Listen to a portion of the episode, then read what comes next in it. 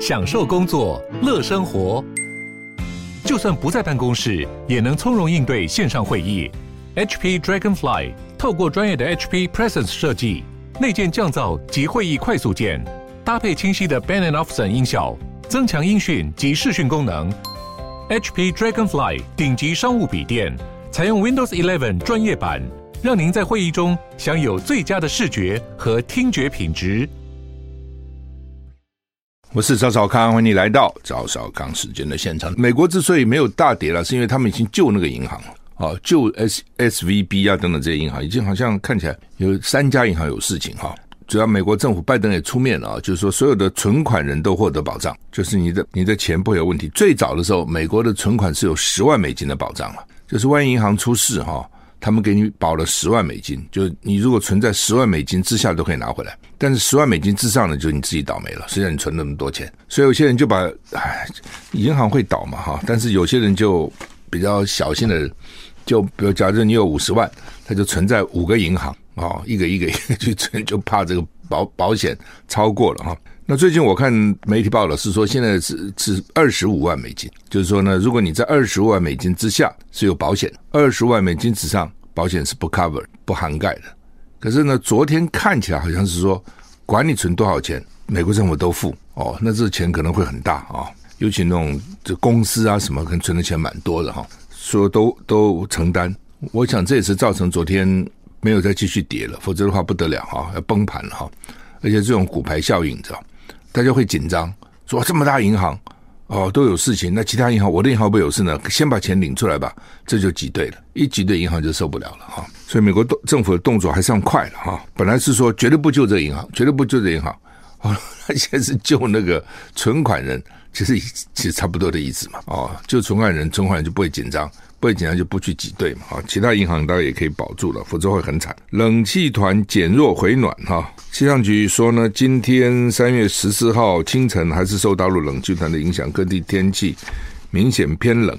北部及东北部低温只有十二到十四度，其他地方十五到十七度哈。然后白天就回暖了啊，现在都晚上比较冷，清晨比较冷哈。吴德荣的专栏是说呢，明天礼拜三到礼拜五晴朗稳定啊，但是清晨还是偏低了哈，日夜温差大啊，所以至少明三四五三四五天气还可以哈。好，那么刚刚讲这美国这个银行哈，市场担心美国银行倒闭危机扩大。那拜登出面挂保证，美国的金融体系安全，但全世界的银行股礼拜一还是跌哦。我看美国的银行股怎样呢？美国银行哎呦还是跌，美国银行昨天跌五点八一个百分点，美国运通跌四点八七个百分点。美国运通是巴菲特投资最多的哈，他本来说这个投，他说有几个他的投资很好，一个可口可乐。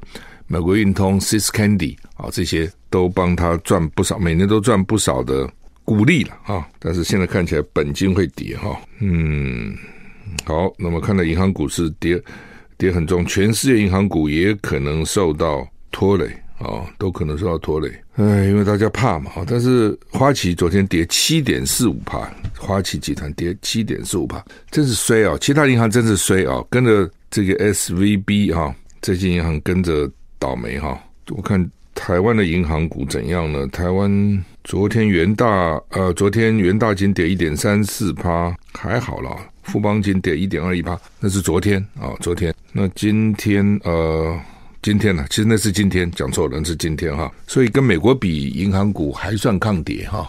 美国当局最近连续接管矽谷银行啊、哦、等等两家银行哈。还有叫什么 Republican 什么东西啊？美国总统拜登好像是向向民众保证哈，是不是 First Republican？反正就是最近两三年银行都发生问题了哈。拜登向民众保证，国家银行体系安全无虞，美国人可以有信心，需要的时候的存款就会在户头里面，不会跑掉啊。那另外呢，说要国会通过更严格的监管措施，以防范未来发生危机。但是投资银行还是呃，但是投资人还是担心其他银行会受影响，所以引发全球银行股价大幅下跌。CNN 报道，到底谁让矽谷银行倒闭？科技业将矛头指向矽谷银行执行长贝克。有匿匿名银行行员痛批贝克绝对愚蠢，他对贝克私下寻求必要的财政支持前，公开承认银行困难的程度感到震惊，但是也造成了后来的恐慌，因为客户就开始争先恐后提取现金。就是这个贝克呢，就执行长了，他好像昨天还有一个新闻，就是说他在他在不好的情况之下，他还去卖了差不多将近一亿美金他自己的股票，所以他已经知道船要倒了啦。那这个时候你还要沉住气嘛？哦，你要去寻求想要去别的地方借钱了。那这个时候呢，你公开承认说，为什么要借钱呢？因为银行财务很有问题。你这一讲，存款户不就紧张了吗？所以你要举重若轻，要装成无事，说没事，我们这个一点点周转的问题，立刻就可以解决。那这样的话，大家也许不不怕，不怕就不会去挤兑。银行最怕挤兑，他没那么多钱了哦，他最怕挤兑啊。比如说很多公司行号在银行存款要要用大笔的现金的时候。都要事先跟银行讲，说明天我要用多少现金，你要准备，否则他没有准备，你一下他谁也不会把那么多现金放手上，所以就讲说这个贝克是很笨的哈。美国这个制度哈，就是他这个 CEO 权力太大了，因为美国的股东很分散，不像台湾哈，台湾大部分那些你看那些大老板自己都握有公司很重很高比例的股票，美国其实不不，不多的，它非常分散哦，机构投资人很多哦。那所以呢，你真的那个，他们有讲究这个所有权跟管理权分开嘛？我一直觉得所有权和管理权分开各有利弊了哦。你很难，以前我们都推崇西方的所有权和管理权分开是好的，台湾这种所有权跟管理权常常合一是不好的，因为呢，这个 owner 就是股东哦，所有权人他去干涉那个 CEO 的的这个运作啊等等。可是我在想说不一定哦，这真是要看人了啊。看公司的现在，看人这个人到底好不好。那如果说你这个股东本身，或是或是有所有权人本身也很能干，对不对？那你去做管理者又怎样呢？哦，很多那种第一代创业者都是这样啊。哦，那如果说你不能干，你还要去干涉，当然是不好。这全都看人。那美国呢，是几乎都交给 CEO 去决定的，股东很很难有权利，因为股东太分散太小。那你碰到好的 CEO 当然是很好了，你碰到很烂的 CEO 你就完了。像这次就碰到一个很烂的 CEO。这这够笨了，所以都是认为他是最大的这个罪魁祸首。他们先承认他银行财务有问题，那大家就去挤兑，那银行就垮了嘛。会有这么笨的人吗？那打死也要说银行，你总不能去主持人先去露出恐慌之色嘛？你想这道理？其实台湾也有一个状况，就是花旗银行，就是花旗银行，花旗银行把他那个好像那个什么销金部门给卖了。他消费销金部是在台台湾非常赚钱的部门啊、哦，结果呢，来一个新的 CEO 就把这个给卖了。那我也问花花旗人的过去的员工了，因为有朋友以前在花旗人当高管退休，我说是不是亚洲其他地方不赚钱，所以他必须要把亚洲的这个消金部门卖？他说哪里其他部门也赚钱呢、他就是一个 CEO，一旦一做决定就决定了。我看到不少这种情况啊，就是一个公司的 CEO，他他来他随便给你做个决定，对公司未来都有很大的影响。好，那么高盛预估啊，为什么这次美国股票没有再跌太多哈？高盛。的经济学家叫哈周斯，最近报告说呢，因为美国银行系统受到压力，他预期联准会下个礼拜不再升息了。本来联准会那个主席鲍上个礼拜还放鹰，就说哦，这个不得了了，美国现在啊就业好的不得了，超乎预期的好，经济也很好，并没有不好，并没有受到升利息影响呢，把经济压下去。所以哈，我们哦升息的脚步跟未来升息的目标会超乎你们的预期。哇，这大家路，所以为什么前几天美美股崩一崩就四五百点，四五百点这个道琼，就觉得又要升两两码了，一码不够了，可能要升两码。可是这么一升哈，银行就受不了了，银行受不了呢，就就发生这个银行相继出问题嘛。所以高盛预估哈，联准会大概会警觉到不可以再这样继续搞下去了。高盛哈，他们认为说下礼拜应该不会升息。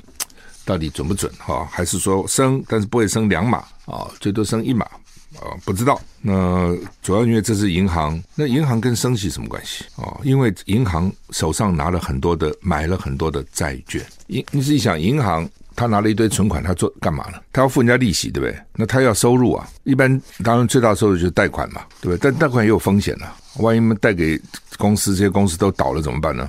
这是一个。第二个。人家要不要贷呢？不一定要贷你的钱呢、为什么？日本有一阵子还是负负利率，记得吗？啊、等于是你免费我借你啊，那借的多不多？不多。到经经济不好时候，他也不敢借啊。借了你，你赔了怎么办？你不要说利息好吧，就算利息很低，就算没有利息，你本金也可能把它赔掉啊。做生意一定赚钱的，对不对？做生意不赚的很多，就在目前这个时候，真的是各种各种因素、情况、国际局势都会影响到这个企业的经营哈。所以不见得你要人家就来借你的钱了啊。所以银行也很头痛啊，他希望你借的，他那个人可能不借啊，你来借他可能不想借给你啊，他要看条件的。所以银行一定有些钱就去买债券了，或去买债券哦，这可能有国债啊，或是。公债或是不一定啊，其他公司在美国每个银行有不同的自己的理财的方式嘛。但是因为最近利息一直涨啊，利息涨的时候债券就掉价。假如我原来买一个债券，你给我三趴的利息，那现在利息涨到五趴了，那我原来债券就我新买的债券就有五趴的利息嘛。那我过去买的债券只有三趴利息，那我当然买新的我有五趴利息债券呢，我干嘛要买你过去三趴的利息的债券？所以三趴利息债券就会掉价。就会掉价，所以假如说银行掌握了一堆这种债券，因为银行利息一直涨，所以它这个债券一直掉，它麻烦来了。你像你去，你比如假定说你是存款人，对，你是借款人哦，我们用房子去抵押，或是我们用债券去抵押，那你房子跌价了，你债券跌价了，银行就叫你补啊，要补担保啊，一样的道理啊。哦，所以所以银行你这一直涨利息，银行也受不了了。哦，本来是说涨利息，银行是获利的。之前利息很低的时候，银行都说银行那利息那么低哦，这个不赚钱。照理讲涨利息应该赚啊，但是我就讲嘛，一直涨一直涨，你那个手上拿的债券一直跌一直跌，也受不了，好吧？反正这个他们就认为说联总会大概会发觉很紧张。本来大家担心的不是银行，本来大家担心的说是不是因为一直涨一直涨，经济就不景气了？因为一直涨一直涨，企业就可能不借钱了嘛。我付的利息太多，赚不来这么多钱嘛。再加上一直涨，一直涨利息，消费就可能会减少嘛。房子不买了嘛，因为我付不起贷款的利息嘛。我车子我是老车先开开，我付不起车子利息。美国什么都是分期付款，都要交利息嘛。所以这样的话，让经济降温，降温的话，通货膨胀就会就会低，就不会涨那么多。想的本来是这个嘛，当时想的是怕影响经济的成长率，希望影响就业率。希望影响经济增长率，让它不要过热，就没想到银行先出事了。所以很多时候你算来算去哈，他可能没算到银行这一块。CNBC 报道说呢，这个高盛的经济学家哈哈周斯在周末的报告中表示，我们不再预期联邦公开公开市场委员会 FOMC 会在三月二十二的会议上再度升息。高盛预期联准会的最新措施是会是对面临大量提款的银行。提供流动性，就是银行一直被人家领钱领钱，会提供他一些贷款了，增强存户的信心啊。不过高盛认为五六七月仍可能升息一码，最后落在五点二五趴到五点五趴的范围。哦，你现在好像是四点七五啊，怎样哈？将来还是要落到五点二五到五点五。之前有人预期可能会到六趴啊。北韩今天又射一枚弹道飞弹哦，因为为什么呢？抗议美国、韩国的自由之盾的军军演哈。北韩这个两天以前发射两枚潜射型战略巡弋飞弹后呢，军方今天呢，南韩说呢，又来一枚不明的弹道飞弹，它是第一次射巡弋战略飞弹，从潜水艇发哈。南韩说它是挑衅，但是呢，北韩是说呢，你们办军演你不挑衅我吗？这也是北韩今年以来第五次发射弹道飞弹哈。国家穷是穷，但是呢，要射飞弹还是继续射。大陆以前不是也是这样吗？对不对？哦，不穿裤子要核子啊！哦，那时候真的是全国咬紧牙根，就是发展核子。呃，美国编列了八千四百二十亿美元国防预算，哈，是创新高啊，是台湾国防预算五千亿的五十倍，是大陆的差不多四倍多。哦，所以美国还是很有钱。不过我真的认为美国啊，军费花真的太多了啊、哦。当然，美国是它分成两个啦，这个联邦预算跟跟这个州了啊、那它很多的预算，像教育啊什么，都在州州里面。但是的确哦，你到美国去看，你真的觉得它那个公共建设、基础建设哦，真的是不行了。它开发很早了，比如纽约的地铁很早就有了，但现在还是那么一百年以前的地铁，跟那种人家新的这种地铁，甚至跟台北的地铁都差很远哦。很多的高速公路都很久了，因为你有了以后，你要再去整修哈，就不是那么容易，因为每天交通那么繁忙，你怎么去停下来去整修呢？要开一条新的也不是那么容易。知道我知道那个困难度很高，但是你也不能就一直这样给它摆烂了。所以美国机场你说那个机场那个老旧的啊，这个跟亚洲这些新新兴机场比起来，什么新加坡的机场了、香港的机场了，比起来都差很远啊。但是很多钱都花在国防上面。当然，这跟美国的民主制度有关系了啊。这些军事这些军火商一定游说力量很强，就跟那个枪支一样啊。他选举捐钱给国会议员了啊，所以国会议员当然就就大力。支持国防预算，当然，尤其现在更有好的理由了。好，现在就是说，老共北京不断的有新的武器出来啊，北京越来越强啊，那我们要抵抗他，我们这钱是不够的，必须要增加。那这样讲，谁敢反对呢？哦，再加上国会议员很多又受到军火商的影响，这就一拍即合嘛。所以为什么一定要制造一个敌人？不管真的假的，你总是要制造一个敌人。制造个魔鬼，然后你自己就变成一个打魔鬼的英雄。但是要打魔鬼，这个英雄需要武器啊，不能赤手空拳去打。国防预算就来了，就就这样。我每次看到这，我就觉得很可惜哈，对大家都很可惜，对美国、对中国、对台湾都很可惜。大家就拼命的把那个钱都花在国防预算上面。哦，其实那个钱好好用在国计民生上多好呢。你一直用在武力发展等等哈，就可能将来最好不打仗了。啊、那不打仗，这钱等于都白费了。从某个角度，哈、真的打起仗来，这钱也打不了多久。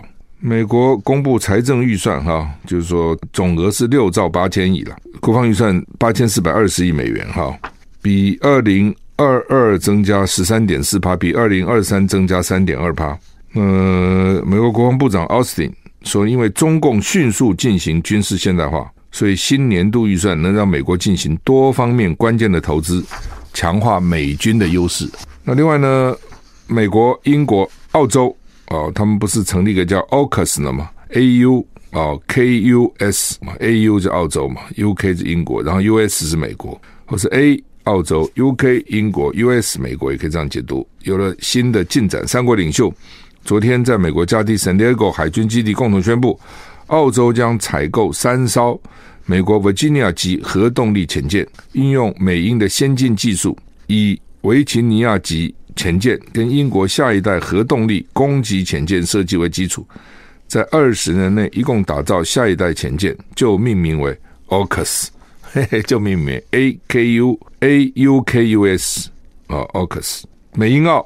要联合扩大在印太区域的核威慑能力，被视为抵御中国大陆影响力跟军事行动，抵御他们啊。那中国就谴责说：“这个你们这个三方伙伴关系是非法的核扩散行动。”拜登、苏纳克跟艾班尼斯就是三国的领袖呢，重申信守核不扩散条约。就中国讲说：“你不扩散，不扩散，你考个潜水艇带着核武器到处跑，怎么不扩散呢？”不是在全世界扩散吗？他们说我们没扩散，我们这没扩散啊。总统拜登啊说他不担心中国把奥克斯视为侵略，而且他很快会跟习近平通话。华府在一九五八年以来就跟英国分享造核舰的技术，那只跟英国血浓于水。那这是美国六十五年来再对外国分享，就现在把澳洲也放进来。最新的 OX 潜舰舰队将分别在英国跟澳洲生产跟组装。拜登强调，这些核动力潜舰不会配备核武，就它只是核动力，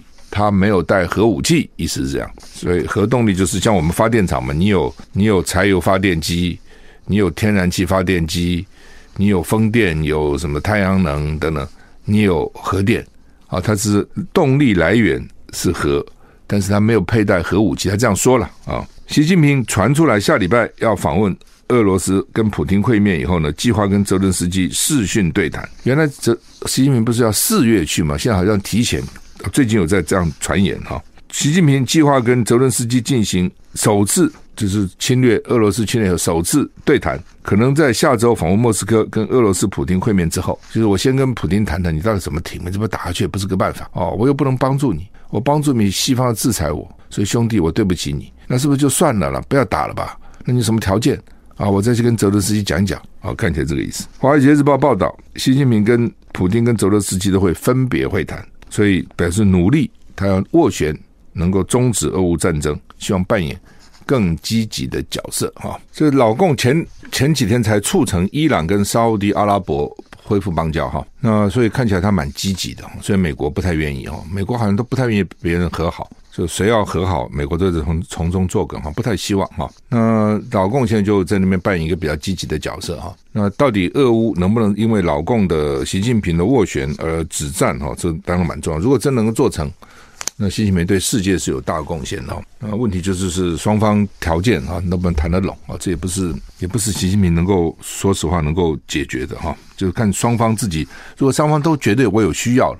那这时候一个合适佬出来有有机会，只要双方都觉得我不要，或者其中一方觉得我不要停，那神仙出来大概都很难哈。好吧，神仙大概可以了啊，除了神仙，其他人大概都很难哈。好，那么预料是习近平会以视讯方式跟泽连斯基会谈。那习近平也考虑趁着出访俄罗斯之际访问其他欧洲国家，既然都跑那么远了。不过他的全部行程还没确定。那《华尔街日报》说，如果习近平真的跟泽连斯基直接对话，代表北京在劝和俄乌方面迈出重大一步，欧洲到现在还是以怀疑态度看待北京的和平方案，不相信啊，你们能够搞和平吗？真的能够吗？啊，我们都搞不定，你能搞定吗？再加上美国什么搞不好根本不希望哦，美国上有一派有一派是说应该谈，但是其实这个我看相当强的一派认为说继续打吧，打吧，打吧。英国的新的外新的外交方针首次提出提到台湾。英国政府今天公布新版的外交国防安全政策综合检讨报告，是二零二一年首次发布同类文件以后第一次提到台湾。那就二零二一、二二、二三就三次嘛，强调台海情势的稳定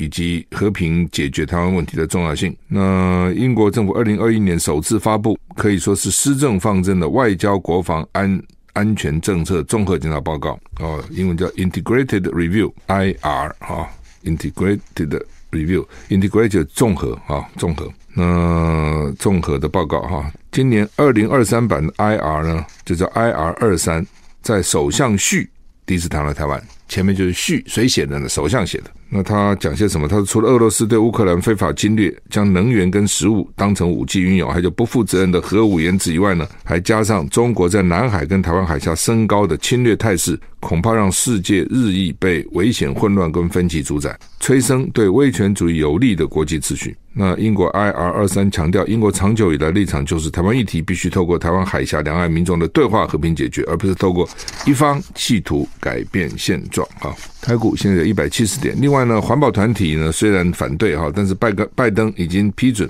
阿拉斯加州北坡地区的石油钻探计划。美国内政部已经批准美国能源巨擘康菲石油公司可以在阿拉斯加北坡地区联邦政府掌管的国家石油储存区三个地点钻探石油。环保人士指出，允许康菲石油公司推动这项钻油计划，违背当年拜登的竞选政见。拜登当年提出停止在国有土地进行新的钻油计划。环保团体今日要求拜登政府不要批准柳树计划，他们一个计划叫柳树啊。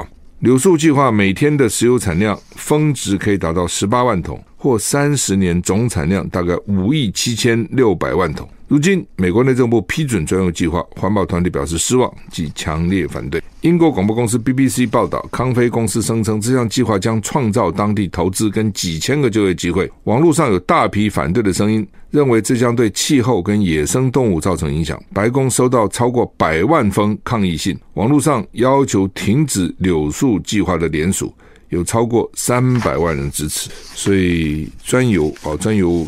这就是一个经济活动啊！钻油一定会，你你要几千人在那边挖油啊、工作啊啊等等，会有很多的废气啊、废水啊哦等等，也可能会原来那边没有开发，野生动物很多，现在野生动物也不行了，一定会被赶走啊等等，所以环保人士就反对了哈。那美国其实地大物博，啊地下存油也很多，阿拉斯加没有很多，他之前是不给开发了啊，那都是买外国的嘛。那现在就是最近石油公司的拉比了，石油公司一定有去去游说啊等等哈。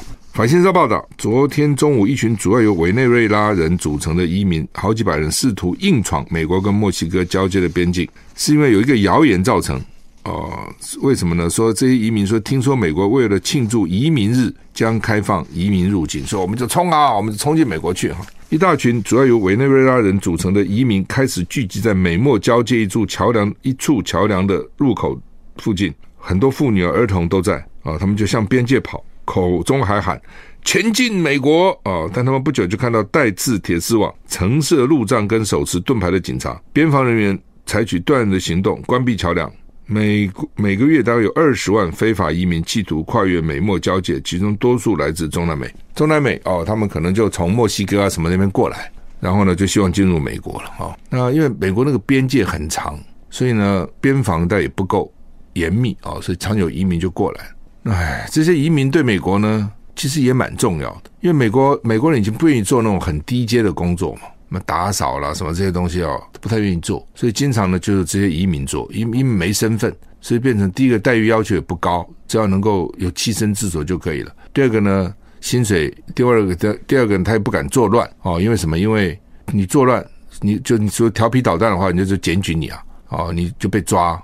其实也蛮可怜的哦，妇女妈妈带着小孩就冲往那个往那个移民关冲，还喊前进美国，美国我来啦哦，这样哈，他们真的长途跋涉到那边去的，也蛮可怜的哦。其实有时候你再想想，这些移民跟早期很多年几百年以前，中国很多移民到全世界各地去，为什么？就是希望有点好一点生活嘛。就像两三百年以前，大陆到台湾来的先民，也是就是希望能够。有一个好一点的生活，家乡太苦了哦。其实那种 早先台湾留学生到美国去哦，甚至有很多船员跳船啊，很多也就是希望哎能够过好一点哦。这个人往高处爬，就是希望生活好一点，工作好一点哦。你不能说他不对哈，但是呢，美国因为他也担心呢，你来就抢我的工作啊等等哈，所以因为道理很简单嘛，你没有移民的话呢，好吗？你这些低阶的工作可以啊，你就多付点钱呢。